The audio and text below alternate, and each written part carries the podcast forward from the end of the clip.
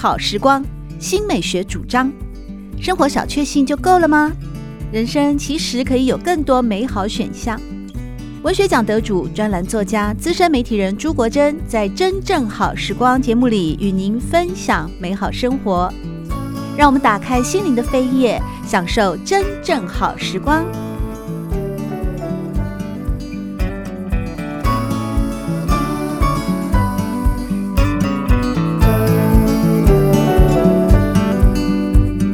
我是祝国珍，在今天我们邀请到的是一位年轻优秀的小说家。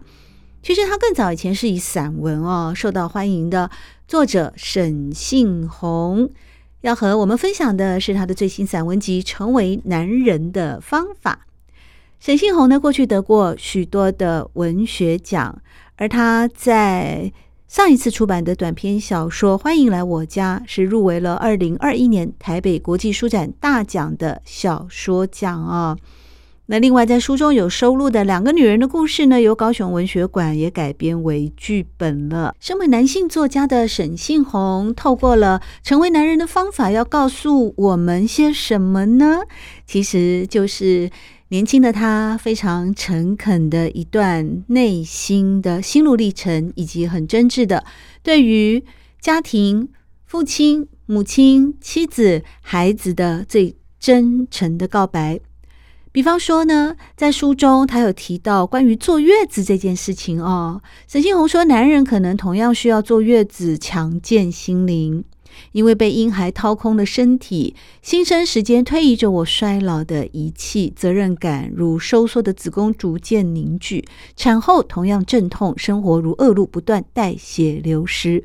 只因为他现在也是两个孩子的父亲，忙碌的工作。带小孩的辛苦，许许多多的甘苦呢。当然，透过了文学之笔哦，在《成为男人的方法》这本书里面呢，有一心耳目的描述以及形容。然而，最重要的是，曾经得过许多文学奖的沈信宏，在作为一个男人的角色或是父亲的角色重新出发的时候，是如何来回头省视童年当中感情缺乏。缺乏父亲以及母亲的关爱的那个小孩，是否也跟着成长茁壮了呢？这是今天在真正好时光当中为各位安排的精彩内容。我们先听一段好听的音乐，之后再回到节目里。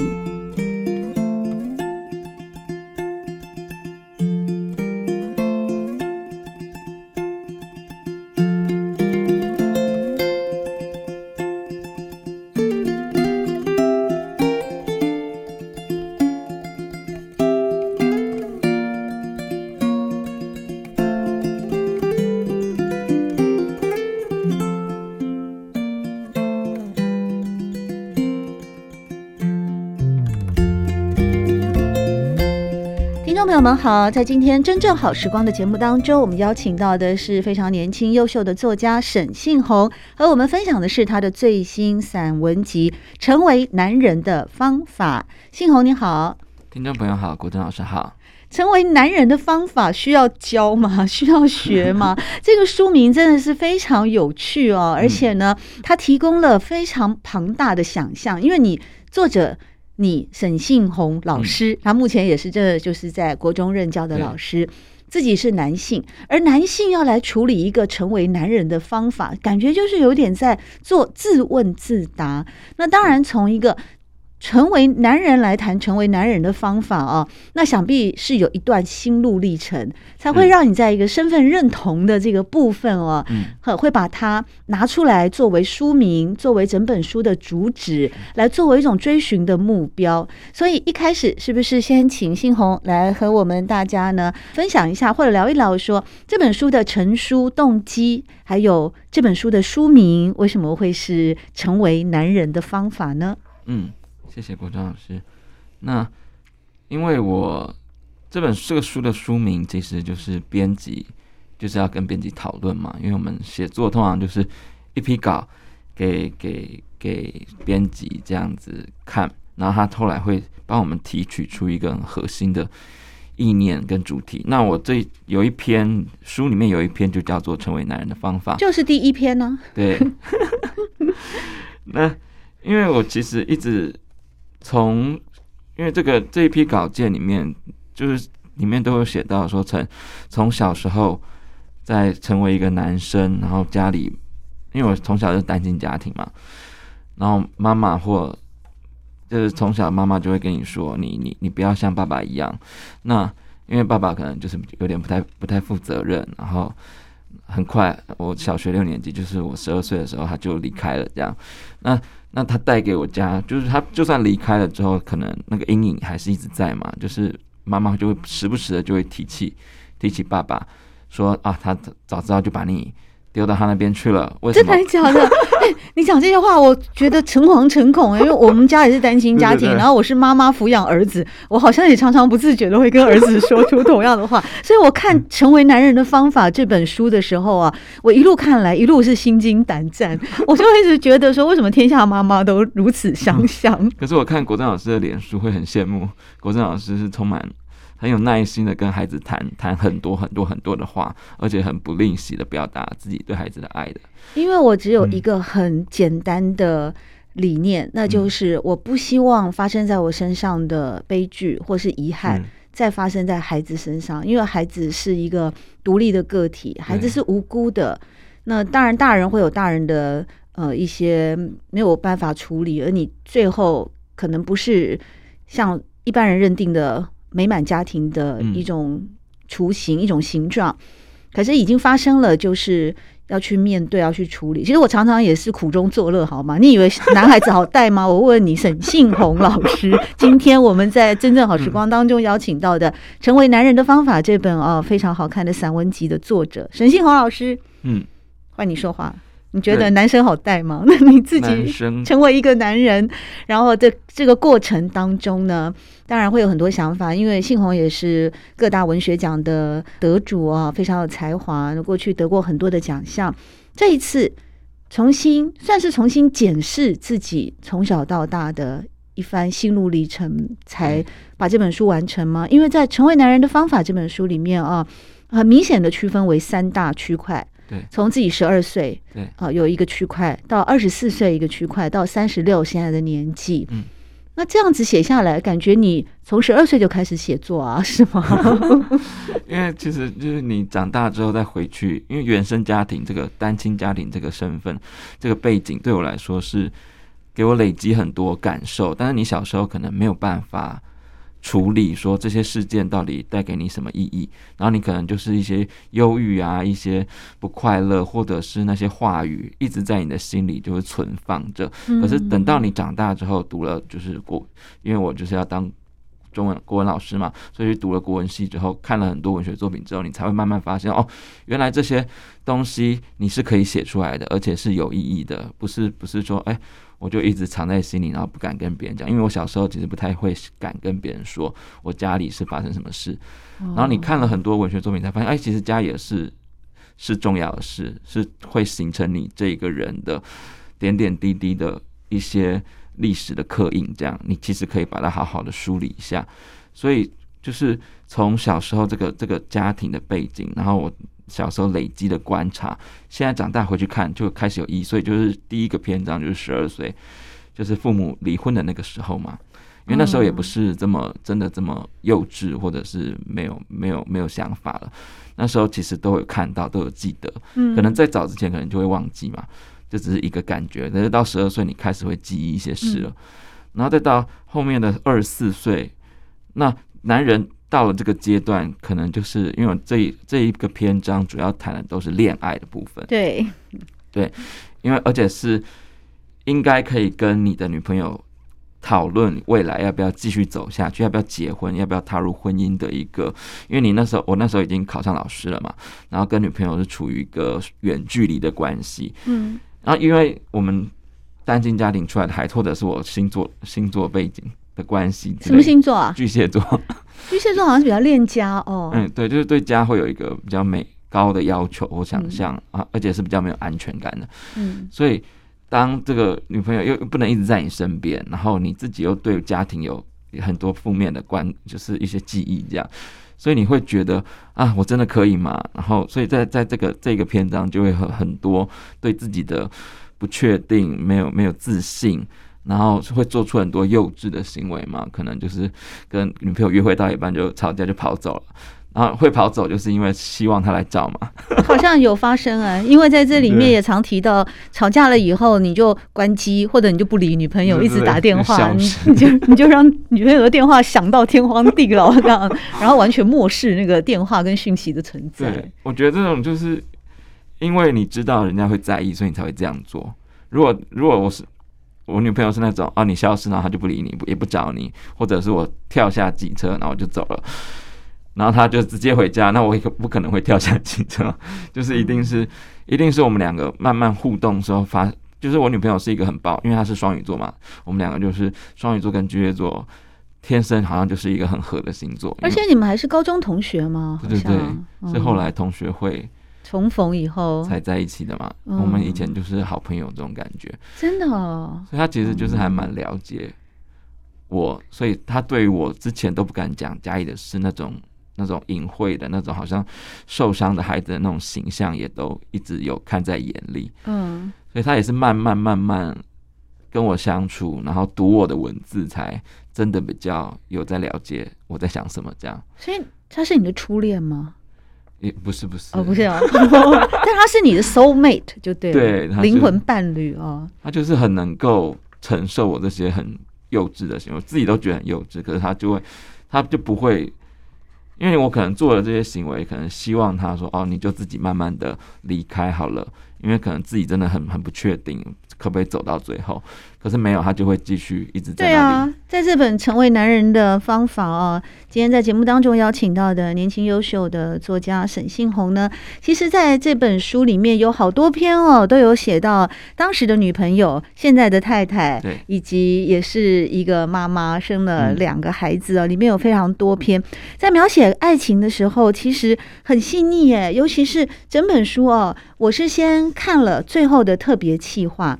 在这个部分是由编辑向呃沈信宏的太太来提问，因为是最重要的人生同伴。最后一个问题有问到说，因为在《成为男人的方法》里面，从十二岁作者沈信宏的十二岁开始描写啊，所以呢，编辑就去问沈信宏的太太啦，说：“哎，这本书里面有个十二岁的男孩耶，如果你现在要对他说一句话，你会说什么？”后来他太太就说：“谢谢你这么坚强长大，别再逞强，别再压抑，辛苦了。然后挂号，不要担心哦，再过十八年会娶到一个好老婆，有一双可爱的儿女。”你知道看到这边的时候就觉得哇，这个呃，你太太的那种哦，精神能量是非常强大的。对，他真的，因为他是又是他的职业是一个幼儿园老师嘛。哦，原来如此。所以他就是感觉就。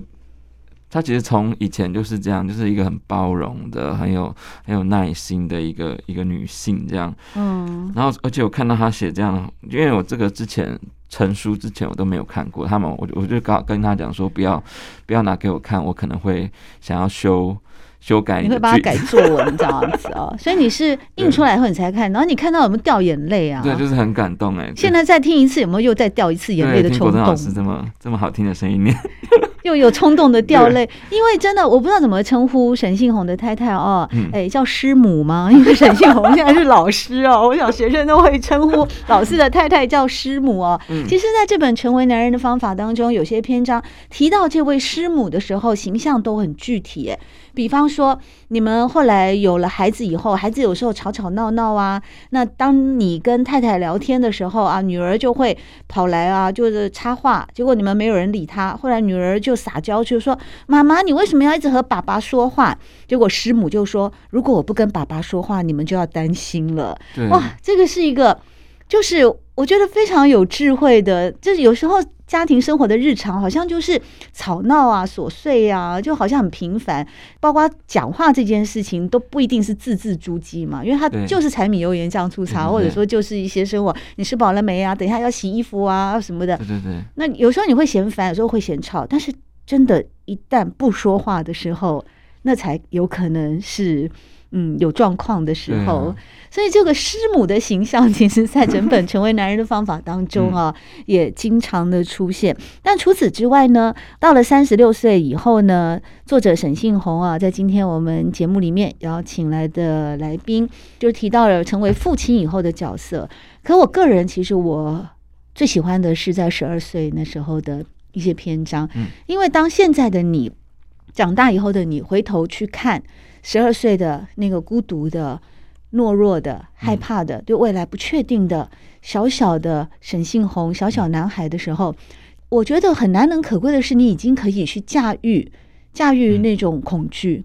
那种恐惧呢，又透过故事之间哦，它并没有让恐惧感弥漫，可是它能够被驾驭住的时候，就形成了单篇单篇文章的一种艺术饱满度。嗯，比方你在。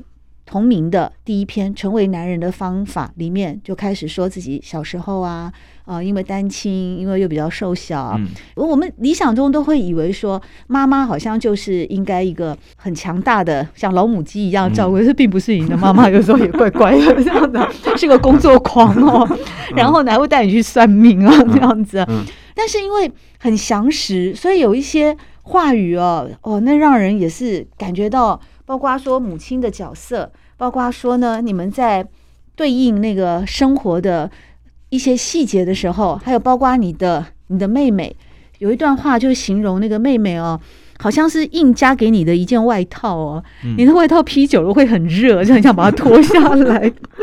对，我觉得其实整本书为什么好看？成为男人的方法。今天我们在真正好时光里面邀请到的年轻优秀的作家沈星红，不单单说是因为这本书是一个青年作家的内心的一种回顾、沉淀以及释放跟书写，同时还有他的才华也驾驭了这里面。在很多时候，当我们以为要波涛汹涌的时候，那你又轻轻的去把这些。故事把那个难以理解的状况又做了四两拨千斤的处理。嗯，比方你在有一篇文章里面哦，就是新海滩。嗯，你用一个海滩的跟爸爸好难得那个抛弃你们的父亲哦，对，他难得带我去玩了，难得他要来带你们去玩的那个非常细腻的去描写说那一天呢是个假日，那你呢要在家里读书，结果爸爸接到一通电话。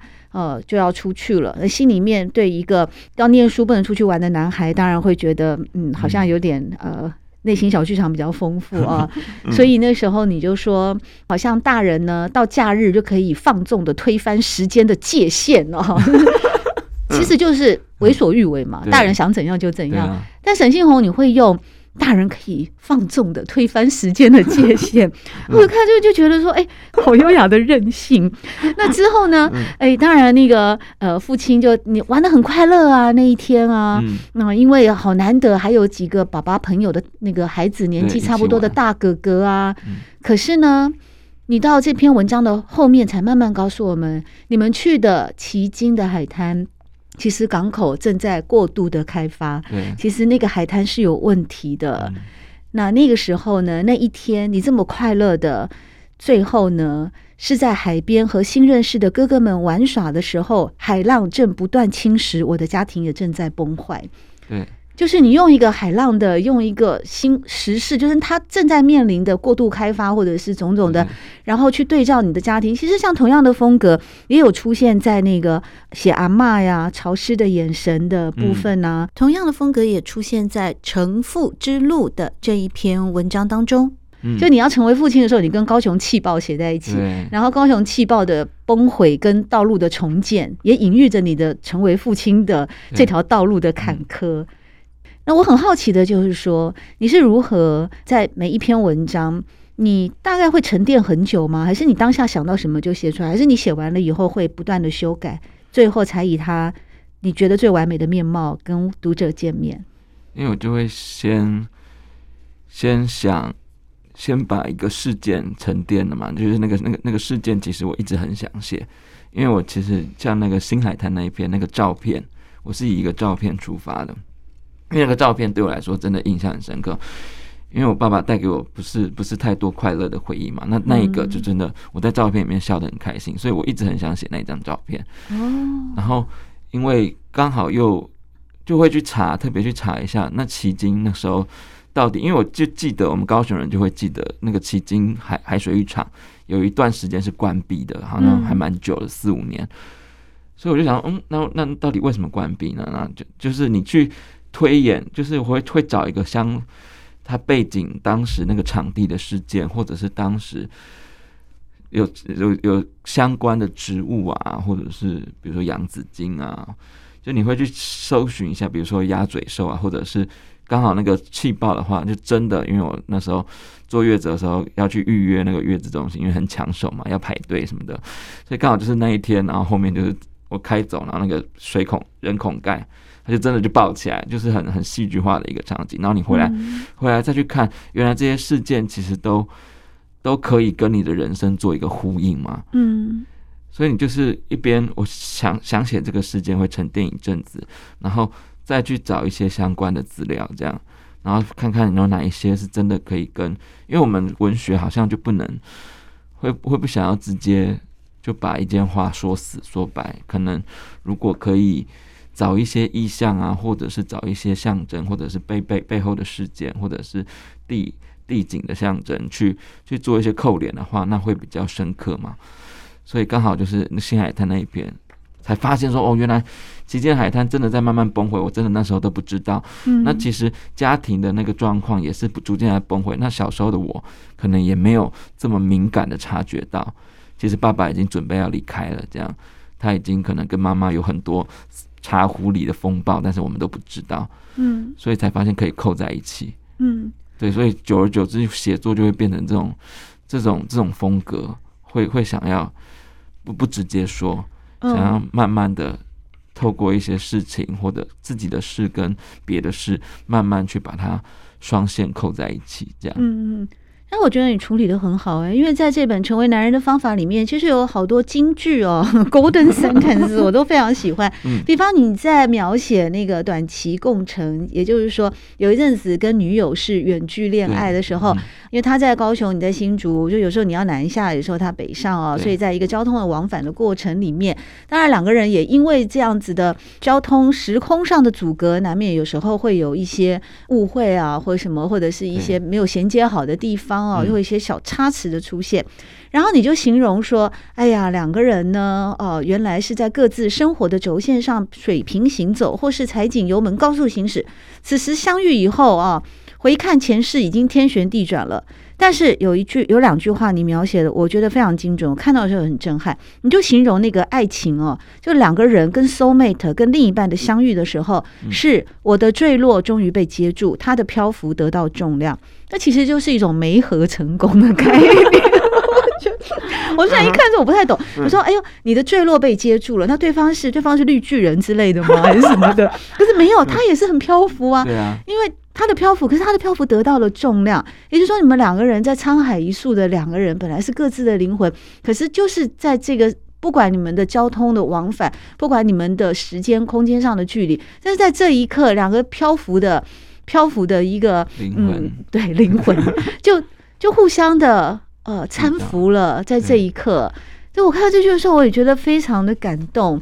在刚才呃节目一开始的时候，陈星宏也跟大家说，小时候因为家里面的单亲，因为父母亲的可能性格或者是不合啊，那你又是独子啊，所以很寂寞。一直到接触到文学以后，才发现，哎，原来可以透过书写去重整这些情感上的圆满或是创伤，可以重新面对。这样听起来好像你你的启蒙的那个文学启蒙跟创作。是年纪比较大了一点以后才念国文系吗？到大学以后才开始受到启蒙吗？对啊，比较其实，在高中那时候好像都会自己写网志什么的。那你就开始写啦？可是那时候就是很很粉红色、粉红泡泡那种，就是一个男人的粉红泡泡是什么样？因为我儿子很喜欢粉红色，你知道吗？所以我常幻想他的粉红泡泡，可是不会，他平常又是一个标准的那个男孩子啊，很帅，不帅，很肥。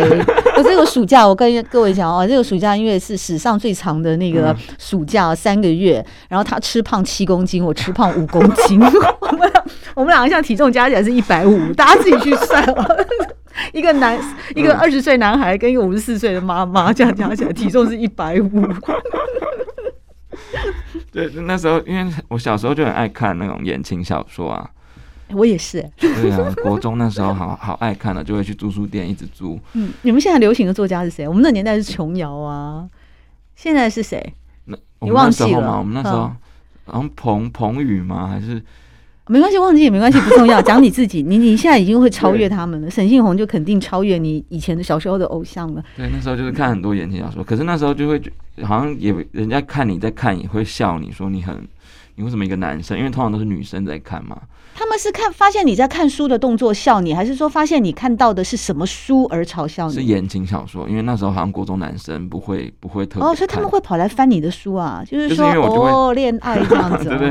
因为那时候就是女生都在借，啊，男生会不会看这些？嗯，可是因为可能就是我有很多闺蜜嘛，我那时候都是跟女生朋友比较熟，嗯，所以他们就会推荐你看，然后我就开始看，就分真的很喜欢，就一本一本接着看这样。所以那时候就是读很多这些言情小说，然后到高中你开始有很多网络小说出来了，什么痞子蔡啊，哦对，那个富米江那时候都出来了嘛，对，所以那时候就是看了也是看了很多这种网络小说，所以自己就开始写一些好像什么两个人在谈恋爱啊，然后我就就是短短的、很抽象的。你现在那些作品还在吗？还是你一把火烧了？我还把那些作品拿去就是大学推甄。哦，真的、啊，因为其实写我会写出来，然后再分享给同学看嘛，哦、然后他们就觉得，哎，那他有帮助你加分吗？就是我有架网站那时候，哦、因为那时候好像也蛮流行自己写，就是我也不知道我那么厉害，我现在可能写不出来。那时候可能会去查一些什么方法，然后他就会教你怎么怎么架起一个自己的网站这样，哦、然后就把自己作品丢在里面，那些很网络小说的作品，嗯，就是很纯爱的，嗯。你现在有粉砖呢？我是姓洪爸爸，偶尔妈妈，你一样也是可以。那个啊，继续的把粉红 粉红的温暖这样子分享给。跟那里的路线好像是走比较那个亲子路 对，所以那时候就把那些作品拿去推甄啊，可能因为同学就会说你写你写的还不错呢。嗯。然后到大学我才发现，哦，其实真正文学应该是又是另外一种路线嘛。那时候读比较多就是骆以军啊，那时候林荣三才刚刚开始办。那、十几年前，那时候文学就正在台湾文学正在一个很好像百花齐放，很多很厉害的作家，然后然后大家都会特别去访问他们啊，然后会有那些美照啊什么的，你就觉得哇，作家真的太太了不起了。然后骆以军的文学作品、小说想象又这么样的丰富，然后他又写写出那些你你不敢想象是可以写在。